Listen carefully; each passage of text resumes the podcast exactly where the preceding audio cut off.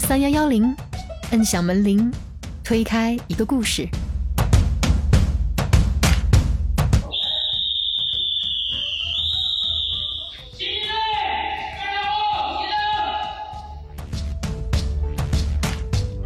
招考信息的话，它是有一个专门的叫军队人才网。刚来的话，现在属于助教。如果慢慢往后评职称的话，会是讲师、副教授，然后最高教授。在部队作为一个文职的人员，现役军官比起来哈，会不会有落差感？落差感没有，完全不会。你履行的权利跟义务，它都是不一样的。反而，就像我刚才说的，我还会有一定的选择性跟这个自由度。你像军官的话，他们是不会想到辞职这两个字的，他们也会比较羡慕我们，就是我们可以上下班啊，我们下班可以回家呀。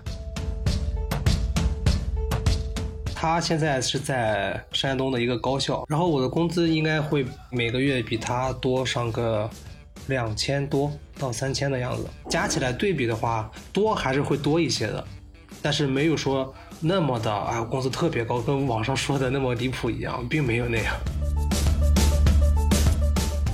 休假这个这个事情，在部队就是头等大事，除非是有特别紧急的这样的事情，会把你赶回来。但是你那个假一定是会让你再补休到的。部队这个环境还是相对要闭塞一点，因为它太稳定了，某种程度上会就会磨灭你很多东西。其实我觉得整体的难度来说，比考公务员要简单，但是你报名的时候，你会有很多的限制。凡凡姐的表弟应该也不大，零零零零年对吧？嗯嗯。就是我在部队也见到，就是一些小兄弟，他们真的是会就特别清澈，眼里会闪着光的那种。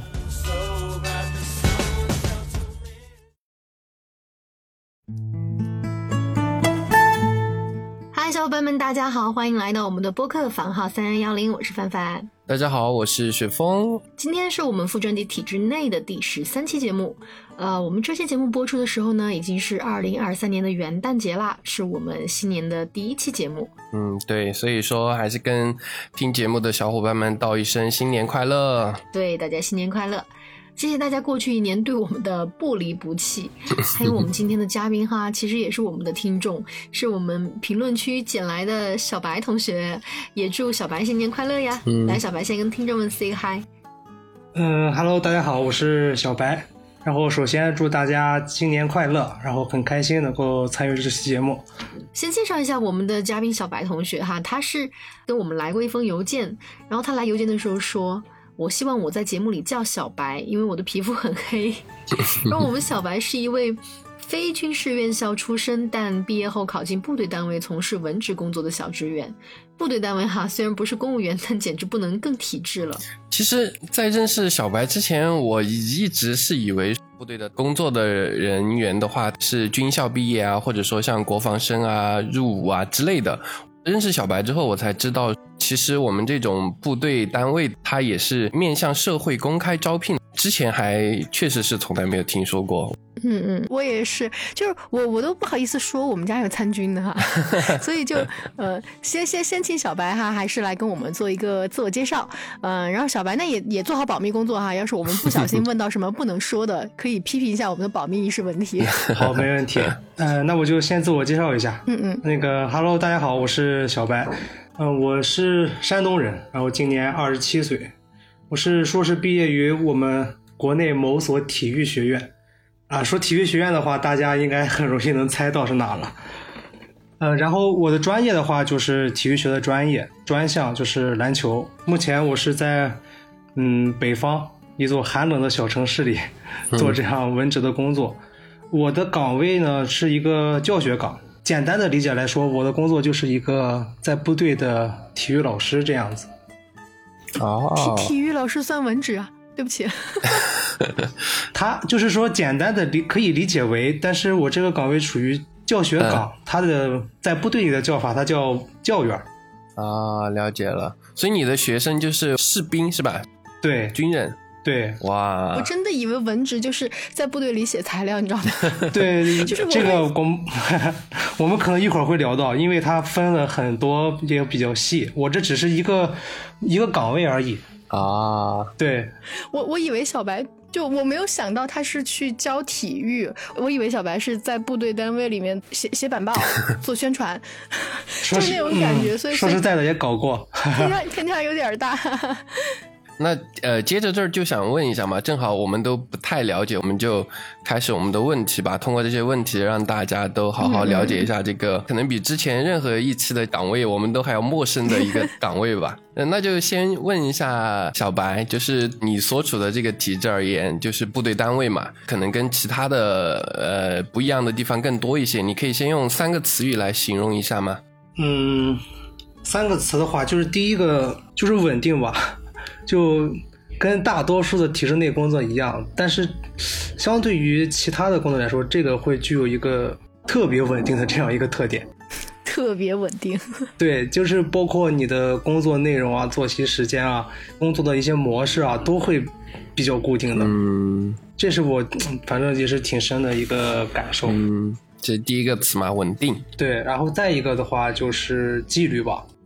部队的要求纪律性还是很强的。你比如说，你现在目前住在营区里，你周末的时候可能说你要出个门吧，然后你需要跟你的向上的管理者请假，多长时间，多长时间回来，嗯，假条上要怎么写？哦，它是有一套明确的行为规范在那里的。就是我刚来的时候有一点特别不适应，就是我周末出门了，然后问我为什么不请假，我当时我说为什么我要请假呢？当时很搞笑。就是我说我为什么要请假呀？说你出门为什么不请假呀？这个很矛盾，我就感觉我出门而已，我 所以还是部队的这个纪律性。你如果说没有接触过的话，是很难体会到的。就感觉那个“假”字的定义好像已经有一个变化了，就是在我们这儿的“假”和你们那儿的“假”应该是不一样的。对啊，所以就后来慢慢理解到，它这这是一个纪律性的一个约束，就是一种制度，对。对纪律性，嗯，对，然后再一个的话就是保密吧，保密的东西特别多，对，主要是工作内容上，比如说我们在办公室，WiFi 是不可能用的，我们办公室里是没有 WiFi 的，哇，就都是有线网络是吧？专网？对，对，我们都是内网，然后电脑的话也都是内网电脑，然后你是不可以在那个电脑上插入你。这些我们的 USB 接口什么的都是不可以外连的。哦，懂了，懂了基本上就这三个方面吧，我感觉更多的这个体质感就是这样。嗯，好吧，那我们问一下第二个问题啊，小白啊，小白在这个部队体制里边待了多久了呢？在部队单位做文职工作又是一个什么样的编制呢？它它它算是一种编制吗？嗯，算是编制。就是它编制的话，应该是属于这种军队的事业编制。然后它的区别就是于，呃，我们文职的话，它是没有军籍的。哦，没有军级，嗯，这个就是区分于这个跟跟现役军人不一样的地方。而且文职的话，一般来说，在这个高校啊，就是军校之类的，或者是医院、科研院校这样的非一线部队，这样的单位它是会比较多的。哦，但是我们平时，比如说，我记得我去过一个部队医院看病啊，然后里面的那些医生，我看到好像还有将军，我觉得这种可能就是人家是有军级的。然后呢，有一些比如说护士呀或者什么的，有可能就像是文职工作，是这样的吗？嗯，对他们有很多军校军医系统，他都有自己培养的医生。嗯嗯。然后就是，反正随着现在军队的改革吧，可能就是跟地方的交流越来越多，然后会吸纳一些。地方高校上的，或者是医院上这样的科研人才，然后进到部队里去工作。嗯，所以小小白是哪年考进部队单位的呢？我是去年，嗯，二一年，二一年，二一年七月份考完的。但是入职的话，就是今年的开头啊。到我们播出的时候，应该也是一周年了。哦，真的吗？对对对，我这么一想，我好像是对。又一个一周年，一周年，一周年快乐，一周年快乐。对 对，你时间也刚好哈。嗯，那小白当初是怎么想到要去考部队单位的呢？是因为说，呃，有这种叫做什么制服梦、当兵的这个梦想，还是跟大部分普通的考公一样，就是说这是一份稳定的工作呢？嗯，说是梦想吧，也谈不上。你你们穿军装吗？哦，对，我们穿的，我们上班平时都要穿的。哦，啊，梦想吧，都是谈不上那么远大，但是总归是男孩子嘛，总归是感觉嗯多少有一点点这个情怀在里边儿。绿色军营。对，当时考试的时候就是临近毕业嘛，也是考了很多的工作，比如什么国考啊、省考啊、教师编，就可能我是山东人哈、就是山东这个考试，哎，我也不知道怎么去解释，就是就有这么一个感觉，就是当你毕业的时候，大家伙儿都在就考，都在考哎，考公、考编，嗯他们的方向都是这样的方向。就你有时候你不去做，你就感觉我好像好像哪里做错了，好像有什么不对的地方。对，就是你当时我我心里就有这种感觉，我说嗯，我说我是不是也得考一下，看看这些有什么合适的岗位。那还是考了不少。对，就是我们那儿岗位也多，主要是他提供的岗位也多，所以考的也就比较多。嗯，而且你的这个，嗯，应该是篮球教育专业哈，可能需求量还比较大吧？呃，需说实在的，需求都是可能社会面的需求更多一点，比如说俱乐部的篮球教练啊这样的。哦哦，对，然后我之前就一直在做这个兼职的篮球教练，也是有很长一段时间。就但是到了真正你要去择业的时候，就会感觉嗯，还是会稳定一点比较好。所以，哎，我有时候也在想，哎，是不是这个环境限制了我？啊，我我我刚刚就是想说，呃，可能有些误解哈，就对山东人来说，是不是就比如说，真的像大家就是调侃的那么一样？就我打个比方，就比如说小白，你去做了一个篮球教练，可能是大的公司，可能收入还不错，但是你的同学也是你们当地的，他去考了一个。不管是教师还是说部队啊，或者说是普通的体制公务员岗位什么的，嗯，大家都会觉得说他的工作，他的就是社会地位会高一些呢。有真的有会这样觉得是吧？嗯，就是会有这个趋向。会这个趋势，对，会会感觉他这个他这个工作要稳定一点，然后就会福利待遇好一点这样的。嗯嗯，或或者可能在相亲市场上，它能够有一个比较具体的体现，但是 私下里咱不说，可能大家同学会的时候还是，哎呀，你看你挣的挺多哈，但可能到相亲的时候，女生选择的时候还是会觉得，哎呀，我还是看一个稳定的工作吧，我觉得稳定工作蛮好的。对，尤其是哎，相亲这个东西，哦，尤其是相亲嘛，那确实蛮重要的。嗯，那那那其实我还挺好奇一点啊，小白，就是咱们部队的这个文职的招考信息呢，一般是在哪里发布啊？我好像没有在什么人事考试网上看到过。然后你们考试的时候考哪些科目呢？就是比如说你你的那个专业是篮球，他会考你篮球吗？然后你们的那种招考比例现在大概是什么样的呢？嗯，他那个招考信息的话，一般是在那个咱们地方上的人事网上应该是看不到的，嗯，它是有一个专门的叫军队人才网。哦，有这么一个网，对，它会有一个官方网站，然后这些信息是会在那里发布的。小本本记下来。哇，对，当然咱们的这些培训机构啊，他们也会有第一手的资料。啊，哦，也会有针对这个部队单位的培训的是吧？对他们有专门的一个军队文职的一个考试，这么这么一栏。嗯，那那很想采访一下，你当时是怎么知道这个招考信息？你是自己去搜到的，还是你是当时也报了一个培训机构，让他们告诉你的？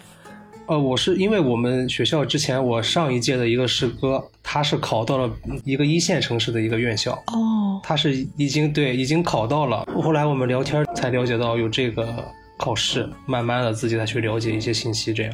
哦，对对对，我觉得信息很重要哈，不然都不知道。嗯，那考试的科目这些呢，跟普通公务员或者说其他的这种考试一样吗？都考些什么呢？科目就是它会有两门课，第一门课就是公共科目，公共科目就呃有两部分，一是基本的能力，那么比如政治啊、法律啊、呃人文社会科学什么军队相关的一些基本知识，嗯嗯，然后再一部分就是行测，哦，还是要考行测。它会里边？对，它里边有行测的内容，但是它这个行测，呃，对比于我我也考过省考嘛，然后对比于那个难度来说的话，它要小很多。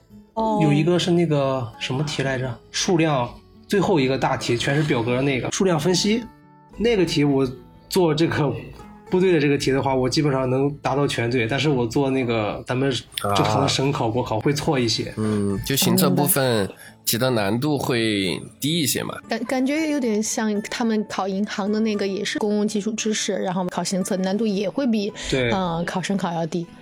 对，然后再一个就是我们的专业科目了，就是你是什么专业，他会给你出那个专业性的知识那些题。所所以你的篮球是笔试还是？呃，他没有考一个具体的专项，因为我的专业是那个叫运动训练专业，他会哦考这个大方向的。然后，其实我觉得整体的难度来说，比考公务员要简单。但是你报名的时候，你会有很多的限制，比如说要求院校九八五二幺幺。说实在的，他要求九八五二幺幺的这种比较多，然后会要求你学什么专业，然后专硕还是学硕，可能说比较难一点的岗位会要求你在硕士期间发了几篇核心期刊，他会有这样的要求，。那这个确实有点高要求蛮严的哈。我这个岗位属于，也就属于我捡了个漏，我这个还要求相对相对好一点。你你那个专业当时要求的是什么？我当时的要求很简单，我当时要求就是，呃，本硕专业一致，就是专业体育院校，然后二本以上，嗯，然后还有有有良好的表达能力。还要求表达能力哦，是因为呃，他是一个教学类的岗位，所以他要求表达能力，对吗？他有没有要求你教师资格证什么的？啊，这个倒没有要求，而、这个地方上它这一套就是评价教师的这个职称标准体系，可能和部队上有一些不一样的，有的时候它是不互通的。对对，应该是这样。哦嗯，哎，介绍一下，介绍一下，聊都聊到这儿了。刚刚说，呃，你现在是属于教员嘛，然后再往后呢，是一些什么样的？嗯，我现在就是他的这个说法叫教员，但是我官方的说法，我现在属于助理讲师，就是助教。哦，助教。对，刚来的话，现在属于助教，然后如果我慢慢往后评职称的话，会是呃讲师，然后副教授，然后最高能够评到教授，这样。哇，哦，那跟呃院校的那个等级差不多，对他这个说法是，其实说法都是一样的。嗯跟高校教师的那个差不多。对，嗯但是他这个是不互通的。就比如说，我现在评到了一个副教授的职称，但是我如果说我去地方院校，地方院校不一定会承认我这个。哦，嗯，大概明白。那那反正聊到这儿，再问一句啊，就是你看到的这个晋升通道，跟不管是在嗯地方院校，还是说公务员的那种晋升比起来，你觉得哪个更适合个人的职业发展？就是如果从个人成长这个角度来评价你现在这份工作的话，你会怎么评价呢？嗯，适合个人职业发展的话，就要看你做什么选择。你如果说我要是一直在部队这个体系里，那我觉得这个嗯晋升还是要比地方上要简单的。相对来说，哦、啊，嗯，因为它不一不一样不一套的这个评价体系，对你在这一套体系里边，它有一套独特的标准。但是你要如果说在地方高校化，你从讲师评到副教授，就会要求你的学术学术贡献了，你的研究成果发多少期刊了，然后需要什么级别了。嗯那其实，在部队的话，它会有一个明确的规范，就是你到了这个规范之上，你就一定可以评上的。啊，比如说工作年限，哦或者是的你工作年呃限，呃，也要看教学成果。教学成果不光是说发文章，然后你有可能在部队范围之内，你做的一个研究啊，或者是你参加了一项比武啊，获得了比较好的成绩，它这个也是可以作为你去晋升的一个条件。哦，对对对，有有听过你们说比武这个词，就是感觉好像比武它其实是蛮重要的一个获得认可的过程。嗯，对就，是比武是不是就类似于叫做部队系统职业技能呃大赛？差不多，差差不多是差不多是这种感觉。挺好玩的。那对，嗯，我我问一下小白呢，因为之前我的一个叔叔他就在部队驻扎，然后我还去找他玩过，他们就是。白天所有的手机是交给班长，然后被子叠成豆腐块儿，然后还要每天有那个固定的训练，比如说几公里啊。那像小白你你们那儿的单位一样吗？比如说会收手机啊，会组织你们每天有体能训练啊之类的，有这样的东西吗？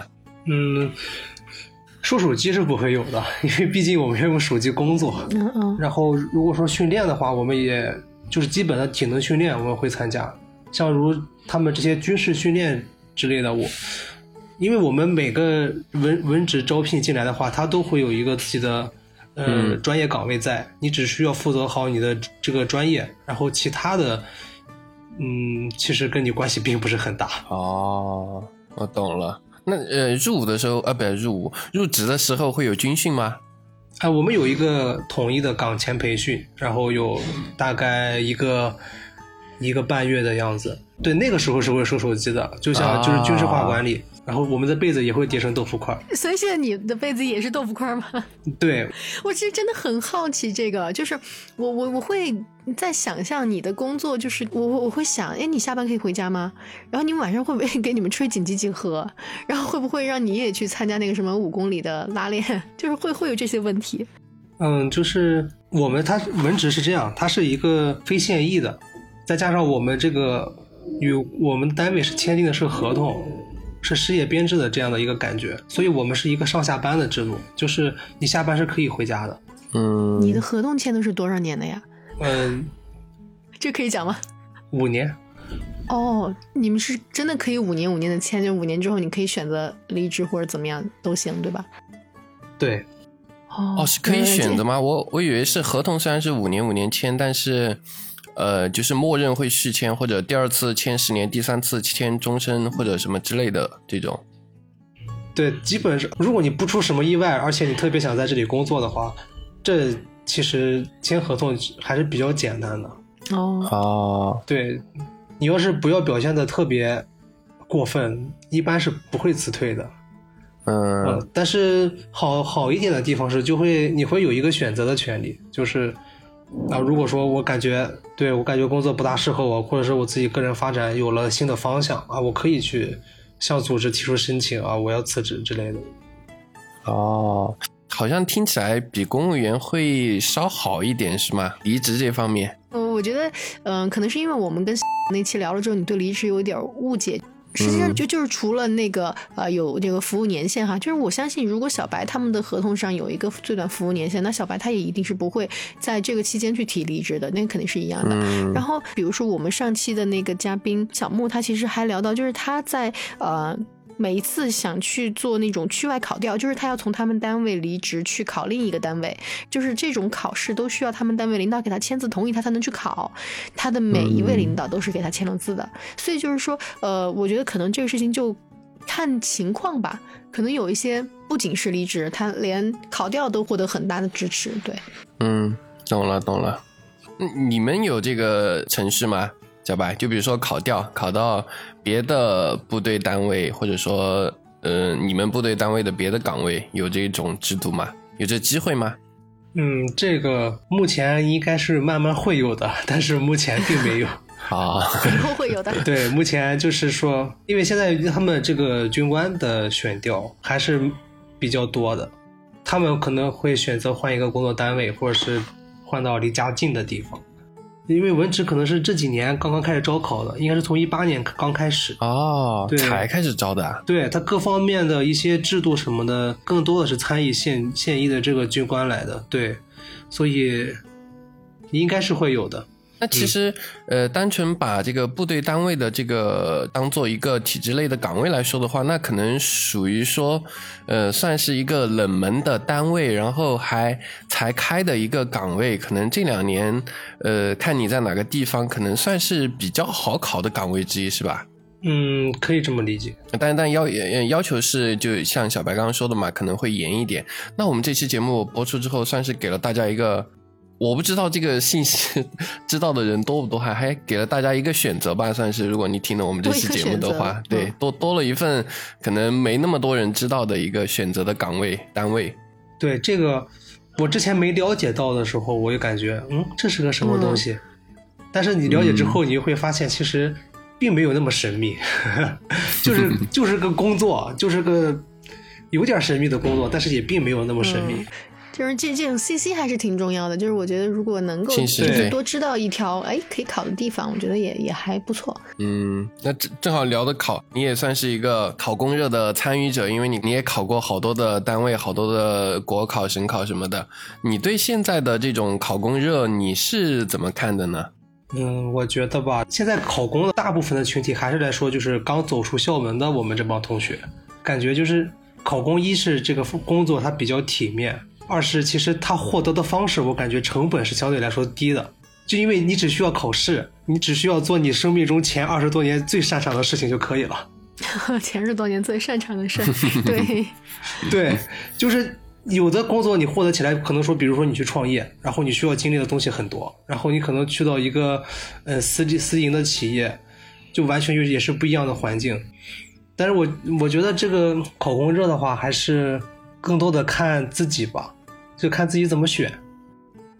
但我其实并不觉得这件事情成本低哈，可能也是因为 上次跟毛毛聊了以后啊，哎，我就感觉他们学校也挺贵的，对，呃，然后然后要好好考，如果现在不去报一个这个培训机构，那嗯，他其实要付出的时间成本、信息收集成本，我觉得还是挺高。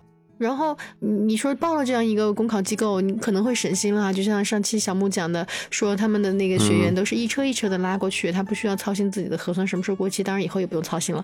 好，然后不需要操心一些其他的什么考试时间啊、什么安排啊之类的，但是他也要给钱呢，对吧？所以，所以反而我是在比较小白说的进一个企业，我就觉得在企业你要去，好像嗯，你参加一次面试或者是几次面试，然后进到最后一轮，然后同意你入职，好像我。我觉得时间如果短一点的话，可能也就个把月。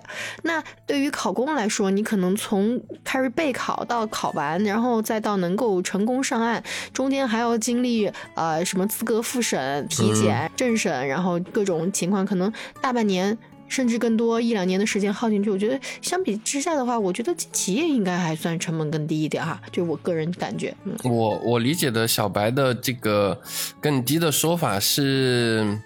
游戏规则吧，就是，嗯，考试它整个来说算是一种叫简单游戏，就是它的规则是拟定好的，会提前告诉你的。但是社会面的话就不一样，可能每个企业，呃，面试的规则都不一样，而且面试特别是应届生来说，大部分企业，呃，HR 的面试可能是有一定的套路的，但 HR 之后的大部分面试是看。个人喜好的影响特别大，这种就是规则不明显的这种叫复杂游戏嘛，就是它可能需要你去有学习成本去学习的，它它不是某一次学习成本，就比如说你刚毕业的那份公司和你的第二个公司和你的第三个公司和你的第五个、第八个、第十个公司，可能他面试的要求，他对岗位的职业能力的要求都不太一样，但是考公之类的，他我不是讲难度哈，我只是讲考试规则上来说，它可能是确定的游戏规则。你只要按照规则去玩就行了。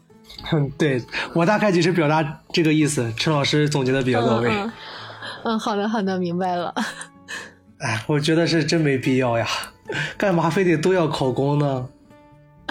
哎呀，你作为一个山东人，你怎么能说这样的话？所以我感觉我错了吗？嗯，那那那呃，说说到这儿，那我们再问一下小白啊，你觉得你现在的收入怎么样？就假如你觉得你真的是跟已经考公的这帮同学们比，你你你比他们高还是低啊？嗯，姐能说的说哈。对对对对对，这这没有啥，这没有啥不能说的，因为我这个工资百度都可以搜到。哦，真的吗？哦，那就说说吧。对，它是这个是全国统一的，然后会有一些你自己的这个各单位或者各地区一些补贴不一样，也差的不多，其实。你收收入的话，就拿我一个朋友来对比吧。然后他现在是在山东的一个高校，然后是辅导辅导员。嗯嗯。然后我的工资应该会比每个月比他多上个两千多到三千的样子。啊，那还是多的蛮多的呀。对对对对对。对，多的还是蛮多的。但是我们就像刚才说到的那个稳定，每个月他基本上都是这样的。然后会最后。一个月会有一个十三薪，就是你的收入，你就你就可以算明白的，就是没有什么别的东西，就这些东西。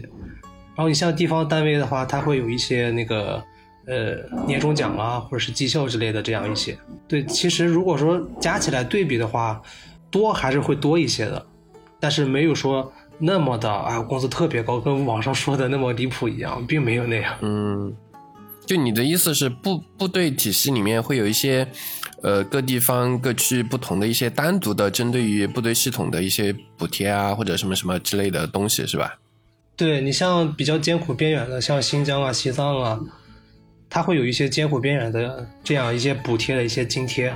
然后假如我现在结婚了，然后我是跟我的家人，然后是分居，他会有一个分居的补助。啊，对，如果如果你家里有小朋友了，然后几岁之内，然后你会有一个小朋友的补助，补助还是蛮多的。嗯，就是我觉得同样一个城市哈，嗯、我的理解当中，就是军队单位的那个收入，那一定是比地方单位要高的。就是我觉得，即使是不在那种偏远地区，我的理解都是这样。就是同区域嘛。对我，我以前看过一个那种军旅题材的小说吧，然后他就他当然那个人他其实也也是一个就是刘猛，我不知道你应该应该听说过这个人，然后他就是在当时讲述他自己的那个工资待遇比地方高的时候，他说说说这么一句话，他说，嗯，你不要拿我的收入去跟地方单位的收入比，为什么？因为地方单位你们一天上八小时的班儿，你就算再怎么加班，你晚上回家是可以睡觉的。我们的收入那是一天二十四小时都听令的，我晚上就是在睡觉，我随时被叫起来，我随时都是要去参战的。那这种情况的收入，你拿我跟一个地方单位来比，可能是不科学的。我当时当然原话不是这么说的哈，但是我当时就印象挺深刻，我就觉得这个是这样，就应该这样，我觉得才对。嗯，是一个角度的吧？对对对，嗯那我我我有一个另一个理解的角度呢，我想问一下范老师，嗯呃，我不太了解哈，就是如果把那个军队，就是部队单位看作一个就是普通的体制类单位的话，那它是不归于地方财政管的，是中央统一划拨，或者说是中央单独为部队体系，然后有一个这样的组织，就比如说各应应该是吧？哦，那就可以理解了呀。它相当于是，呃，比如说你像你市和市之间比那个 GDP，那还分直辖市、省会、普通城市嘛。那那那那可能部队在那个体制内，它就算是直辖市的那种单位吧。所以高一点也是可以理解的，就直接是中央在管的。哦，这个这个我我是猜测的，我我我一点都不知道。哦，就是你猜测的是嗯，吧？对，猜猜的很对。啊、是是这样的，对吧？对他这个，就是因为我们这个工资的话也是全国统一的嘛，那肯定就是统一的是由军队来发放，跟地方的其实嗯关系并不是很大。那那同样也有个问题，可以可以提供给我们听众。那之前我们不是呃聊了一期，就是说浙江地区的他们可能因为地区的财政比较好什么的，算下来的收入会比其他的地区会高一些。那这个如果你是考军队单位的话，那可能这个因素就不会影响到你的最终收入了，就是所谓的地方财政会好一些，这个这个因素就不会影响到了，而全国反而会拉得更平一些。对，就是相当于我我现在我在一个五六线的小城市，然后我现在的收入应该是同岗位级别的情况下，跟这些国内一线城市的，然后这个收入应该是差不多多少？嗯不受财政影响，嗯。对，嗯，那这这个还算是个蛮重要的信息的吧？刚刚我们前面说，大家可以去关注一下收入部分。刚刚小白提供的信息，大家也是放到其中一起去考虑的。嗯，那那还想嗯就是再问一下，像你们是属于文职，那跟现役的军人他们比起来，你的收入怎么样呢？嗯，同级别的话，同级别的话，其实是差不多的。他们，哦嗯，他们会他们会有一个自己的一个补贴，因为他们岗位的补贴之类的。啊、如果如果说抛除那些补贴的话，应该是差不多少的。而且他们的工资其实，嗯，级别之间相差也并不是很多，就像我们公务员调级别一样，然后你调完级别之后，嗯，也就涨个几百块钱这样子。嗯，那懂了。其实就就是也是跟公务员的工资体系可能有一点像，对，就是它那个坡度非常的平缓。胜胜在一个稳定。就是特别稳定，特别稳定的那样子。嗯，但但我我弟弟哈，他也是在，就是我我说我们家有人参军嘛，然后嗯现在真的一个零零后的小伙子，听说家里边就是就是他的爸爸妈妈现在的收入反而很不稳定，然后基本上现在靠他来养家，你知道吧？就是感觉好像每个月还得靠他往家里边寄钱，呃，不是，呃当然寄钱这个词比较古老了啊，就是呃有有点 体会一下这个意思就行。对他这个这个还是就是你每个月按时按点，基本上不会等到第二天，就特别的规律，就到这个时间段就是该发工资了，一定会到你的卡上。那说明你们的合作银行也很给力啊，对跟对，军队合作的银行也非常有纪律性。对，那你们的年假情况是怎么样的呢？小白假都能正常的休吗？就比如说会有呃临时有项目需要加班，会占用这些时间，或者说你的年假、你的正常的休息就不能去调休，会发生这样的情况吗？嗯，就是休假这个这个事情，在部队就是头等大事。头等大事。对，就是你想想，所有兄弟们，所有人，嗯，都是嗯，每一年在家的时间都很短，而且有很多人七八年、八九年都是不不能回家过年的。嗯嗯，对对，所以说休休假这是其实是部队当中最重要的，对吧？对，最重要的一项福利保障，就是没有人可以说，就是你你我多几天假，我多两天假，跟我少两天假完全不一个心情，完全不一样的事情。嗯，对，就是而休假是可以得到正常保证的。你就是会如果有项目的话，你可以调整你的休假的时间。但是你如果说你你休假的过程当中，除非是有特别紧急的这样的事情，会把你然后喊回来。但是你那个假一定是会让你再补休到的。嗯，懂了。因为部队它这个特殊性，大部大部分人都是不能回家的。嗯。而且我我特别有感受，就是比我大的几个哥哥，然后家里刚刚生了小孩，然后现在一两个月。然后还有更大一点的孩子，四五岁了，家里什么也顾不上，就是回家之后孩子不认识他。嗯，这种故事经常听说。嗯，这也是特别就是令我们挺感动的一点吧，就是为了家庭确实牺牲了很多，所以休假这个事情，嗯，是他们最就是最重要的一个权益了。我理解这种头等大事的感觉了。对，休假是嗯还是蛮重要的。对军人来说，确实是。嗯嗯，我觉得理解是他们的假都是因为他们太多付出了，所以没没办法，而且他们这种付出是非正常的哎，可能这这个事情，我我理解那种头等大事的感觉，我觉得肃然起敬，你知道吧？嗯，就会有一种 诶，我我就是很希望就是每一个正在休假的人都能够正常的休假，不要被紧急情况喊回去，我真的是有这样的。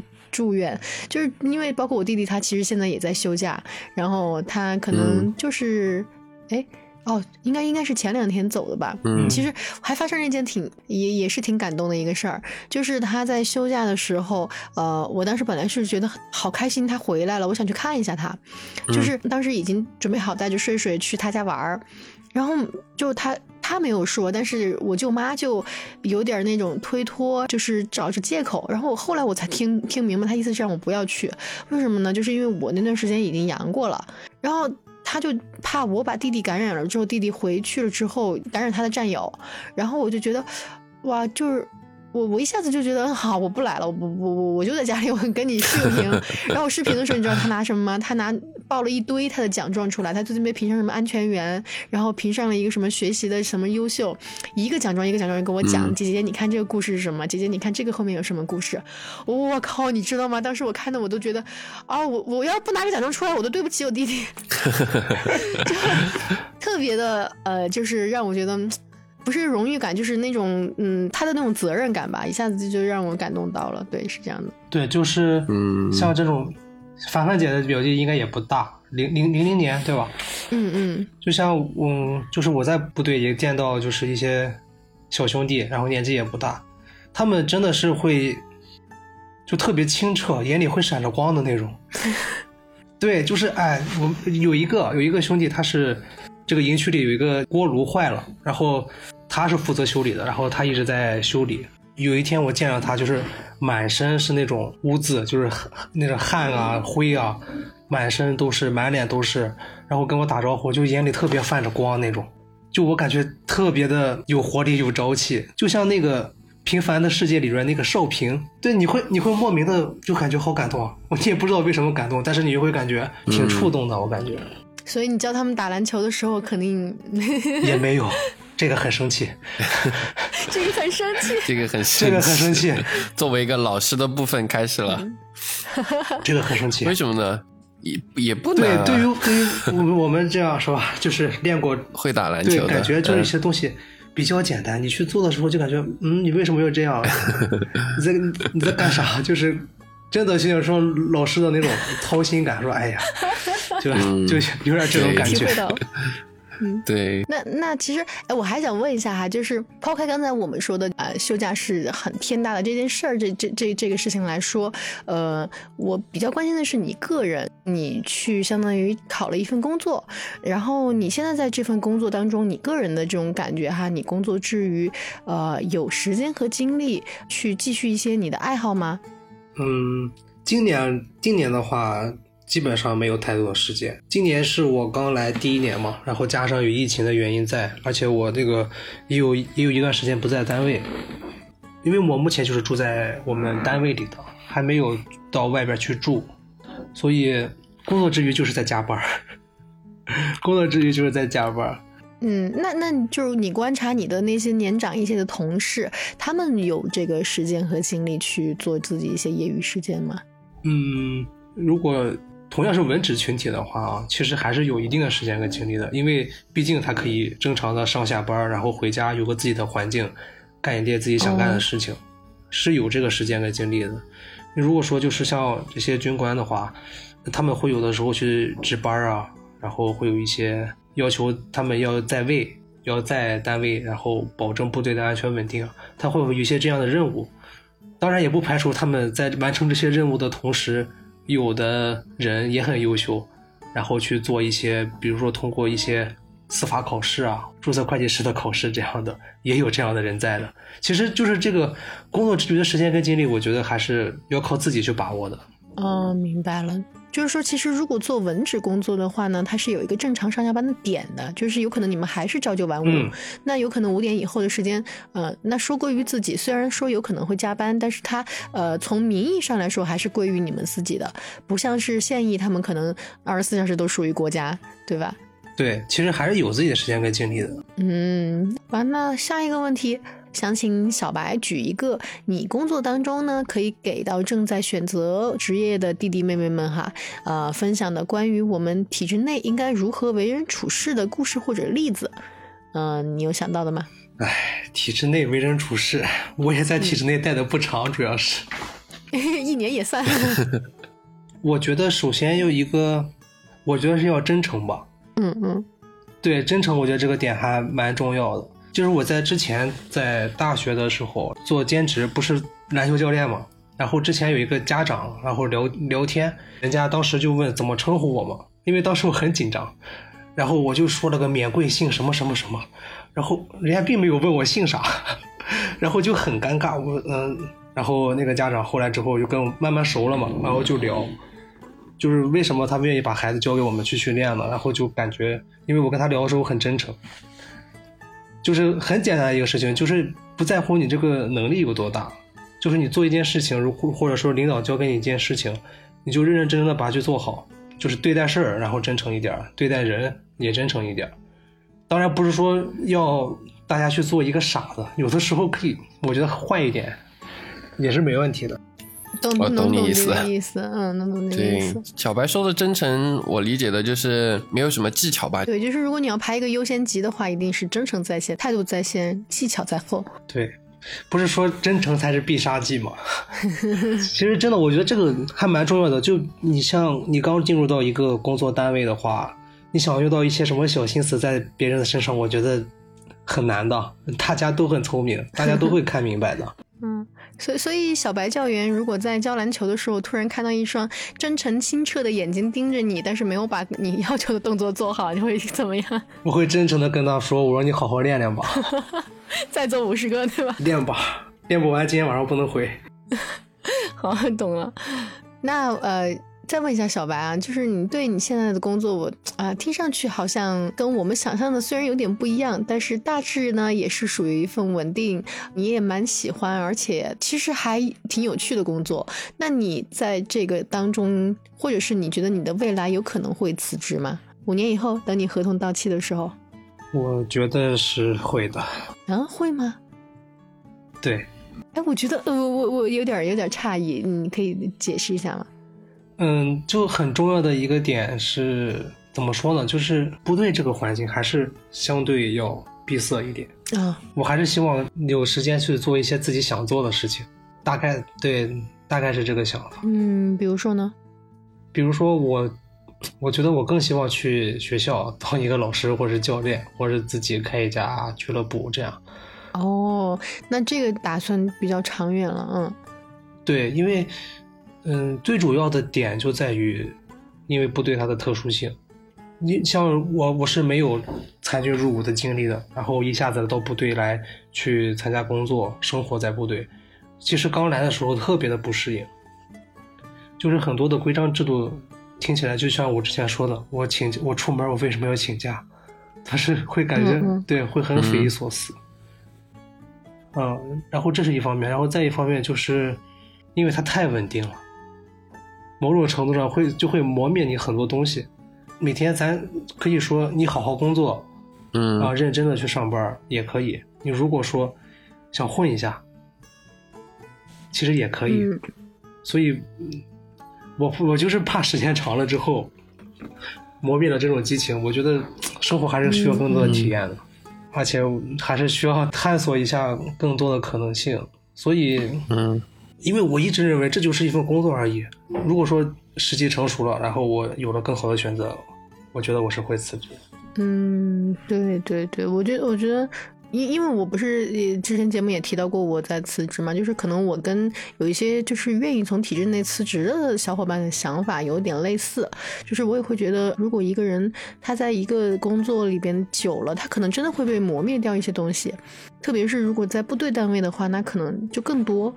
然后只是是我觉得你像你今年二十七哈，五年之后你合同到期的时候都三十二，跟我现在一样了。那那那你会觉得就是年龄是一个束缚吗？哎，我其实我倒不觉得，但是你知道吧，这个环境会觉得，嗯嗯 就是有时候有的时候你说你说啊，我要做我自己，我不受环境的这个影响，但是有的时候其实挺难做到的。嗯嗯。对，其实你身边会无数人来告诉你，你看你还有两年就三十五了。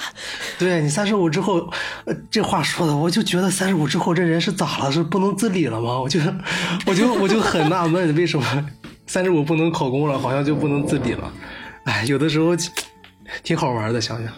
对，想想挺好玩的。但是我觉得你的想法就是未来哈，就比如说你要去做一个你自己的俱乐部，嗯或者是你觉得，因为你是喜欢篮球这个东西不变，那有可能你能够做出来的选择可能比我们现在还多，所以边走边看吧。我觉得这个也挺好的，就是你现在先高高兴兴的当着你的教练，带一些可可爱爱的小弟弟们，呃，同时也看看哎有没有其他更合适的机会。对，对，我是觉得你就是你可以规划自己的未来，可以想辞职，但是，嗯、既然你就是目前在干这个工作，你就竭尽全力把它干好，我觉得这是应该做的。对对，嗯，这样才是好的，或者说正常的应该有的工作的态度嘛。嗯，嗯，那肯定对我还是很认真工作的对。我们都是很认真工作的。好，那我接着问你，对现在正在择业状态的弟弟妹妹们有没有什么建议或者嘱托呢？嗯，建议如果你真的很想考公的话，嗯，可以多考一考。多考一考。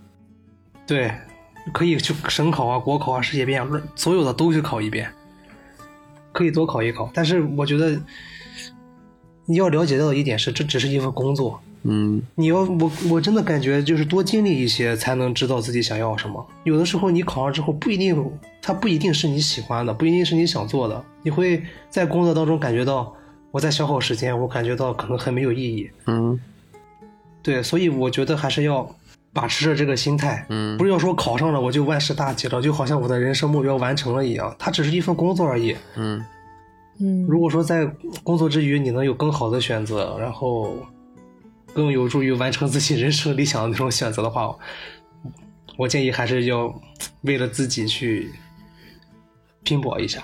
嗯嗯，对，嗯没不一定非得我要一个稳定的工作。其实我觉得哪怕累一点，或者是没有保障，或者怎么样一点，只要自己喜欢，我觉得就好。嗯，但我觉得这么说，要是你爸爸妈妈听到这期节目，他该怎么想啊？我爸妈都没考没没考虑过我能考上，啊，真的吗？哎，但是可能反而是这种心态吧，反而这种心态儿，哎，就是比较比较无所谓，但是你还会有比较好的结果。嗯，因为我当时我记得我我去我去面试的时候，早上六点就开始集合，我是到了下午四点才考的，就整整一天，我在那里坐了整整一天，我整个人都是发呆的。放放空的，对，他们包那个午饭吗？呃，包包，对对对，包午饭了，而且而且还不错，挺挺好吃的。伙食挺好的，这种？都包饭的。对，哦，当时我进考场的时候，进考场之前我已经就整个人的心态就感觉，哎，赶快，我赶快考完，我太累了，我不想考。但是但是进去之前是那样啊，但是进去之后咱还是非常的正经，非常嗯嗯非常非常顺利的完成了这一套流程。但是可能就是这种心态可能更好一点，就不要把它当成一个压力特别大的事情，去享受这个过程就可以。嗯，哎，不，你你说到你那那那个考场的时候，我突然就想到我当时，我我现在都记得我当时抽到第十三号。因为我们那个岗位是招八个人嘛，所以一共二十四个人进面试。但是我还没毕业，穿着一双就是在学校里唯一买的一双特别高的高跟鞋，还很不合脚。然后我还使劲的在往那个鞋里边塞纸，就是要垫一下嘛，然后才能刚好就是把那个鞋子穿合脚了。关键是他老不考，然后那个纸一会儿又掉出来，一会儿又掉出来，然后旁边的人都笑我。但是旁边那些笑我也是非常的友善哈，就是呃还要帮我。哎，妹妹，你看你就没考过吧？哎。来来来，就是大家吹会儿牛，然后就呃，很快那个时间就就过了，反而还就是让我的心情放松了一下，还是还是心情蛮紧张的。对，对，可能就是这种心态作祟，你你其实你挺松弛的一个状态，反进去之后反而效果会很好。对对对，有可能是这样。哎，我也觉得，所以我其实能考上，还得感谢当时陪我聊天的那周围的同事们。后来有几个都成了我同事呢。啊，那挺好的。嗯，那我们呃最后还是要请我们小白哈回答一下我们上期嘉宾留下来的问题。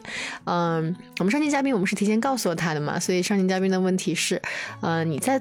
部队作为一个文职的人员，然后你觉得你和非文职，就是咱们的现役军官比起来，哈，会不会有落差感？落差感没有，完全不会，完全不会，因为完全不一样，是吧？对，因为说，嗯，怎么说呢？军队人员他是这么分类的啊，军官、军士，就是说士官了，嗯。然后文职人员，他是有这样三个大的分类的，嗯，对，因为他负责的这个岗位，包括你履行的权利跟义务，它都是不一样的，可能就是一个平行的关系，就是对比起来并不会有什么落差感，大家只是分工不同而已。嗯反而就像我刚才说的，我还会有一定的选择性跟这个自由度。哦，对，对你像军官的话，他们是不会想到辞职这两个字的，他们是没法，他们只能转业。对，而且转业就是挺麻烦的，然后到多长时间啊，然后要排队之类的这样。嗯嗯，就是体系不一样。但但我一开始哈，就是当时嘉宾问这个问题的时候，我还跟他讨论过一下，当然当时讨论那段没剪进去。当时我的想法就还是觉得，确实哈，你说，嗯，要是你是在部队里边，你在那画板报，因为当时以为你是画板报的嘛，然后你在那画板报，然后隔壁人家全部扛着枪去打子弹了，哇，那个什么各种训练，然后什么什么的，我说，哎，那会不会有落差感呀？但是没没想那么多哈，就是也不知道你当时是做咱们咱们这个篮球教员啊，这种也也也对，确实对，就是部队太不了解了，就是可能完全是按照这军事小说的那个 感觉往下走的，所以会问到这样一个问题。嗯，对，其实就是大家分工不同而已。嗯，理解了。而且反而从自由度上来说，可能你们的选择还更多一些。对他们也会比较羡慕我们。就是我们可以上下班啊，我们下班可以回家呀。对，这个这个说实在的，他们是特别羡慕的。肯定的，下班能回家，这个对于我们可能说普通人说再简单不过的事情，对于他们来说，下班回家这四个字确实是特别难。嗯，而且关键收入上还没有太大差别。对，就是差别真的是不大的。就是如果如果说如果说我们换一下，哪怕是他们少一些收入，也会选择下班回家这样。对对对，所以，嗯，我们国家的军人真的还是非常值得崇敬的，对对，非常值得尊敬，这是我来之后特别深的一个感触。最近我们不也是有新的同志加入吗？然后，嗯，看上去其实说白了都是孩子，虽然我也不是很大，但是他们确实是那种一一看就是小朋友的那样子。嗯嗯嗯嗯，对，然后他们，对他们肩上。现在已经慢慢担负上保家卫国的责任了，然后就感觉真的不错，真很棒。那那种那种成长是肉眼可见的。就是我弟弟在入伍之前哈，他的那个就是身形是非常单薄的，就是我感觉我要是给他一巴掌，他可能都能马上趴地上。但是呃，现在反过来了。那那肯定啊，他他他还跟我说，他说姐姐，你看我还是当侦察兵呢。哦，我说这么牛啊，因为你知道，在那个侦察兵就是就就。给我的感觉哈，呃，当然也是因为我的见识比较浅薄，就是我觉得离特种兵也不远了。好，然后感觉就是啊，怎么我弟弟一下子突然就长大了，还能当侦察兵了？然后结果有一天他就给我秀肌肉，你知道吗？我一看，哇塞，就是那么单薄的一个身形，突然长厚了。厚实了，你懂那个感觉吧？我我就是在拿他去想象小白的那个形象哈，因为小白说他挺黑，我就觉得弟弟也晒黑了，然后人也长壮实了，就是肉眼可见的那种壮实。这么短的时间，当时可能就是半年一年的左右吧，一下子整个人就已经蜕变了，懂吗？就是那种那种感觉，就是很不一样，真的很不一样。嗯，对，其实嗯，挺锻炼人的，而且。改变，嗯，就是会变成熟。我觉得会比同龄的小孩要成熟。对，会的，会的，经历不一样嘛。对，确实是。好吧，那我们今天的节目最后呢，也请小白呃给我们的下一期嘉宾留一道题。呃，然后下一期嘉宾其实现在我们也可以透露一下了，他是一位在一个比较大型的国有企业做 HR 的一个嘉宾。就是你可以针针对他提，也可以不针对他来提，然后看我们的小白啊，准备给我们的下期嘉宾留下一道什么样的问题。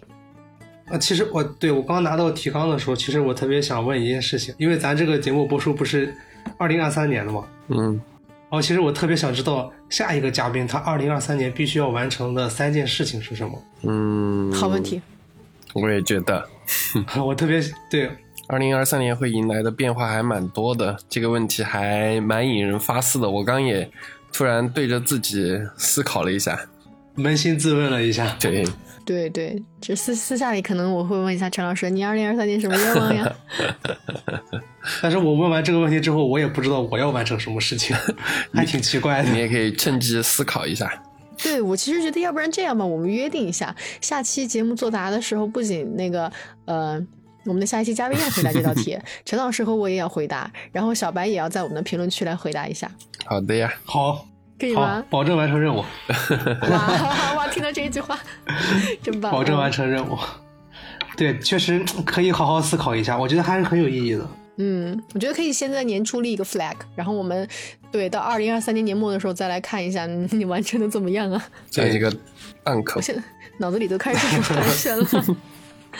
你开始畅想了，对，好吧，那我们今天这期就聊到这儿，呃，今天也挺晚的了，然后也祝大家都嗯，在新的一年有自己的一些好的发展吧，嗯，会有的，会有的，嗯，好吧，那我们这期就到这儿，好，辛苦小白，嗯，下期再见，拜拜，拜拜，好，拜拜。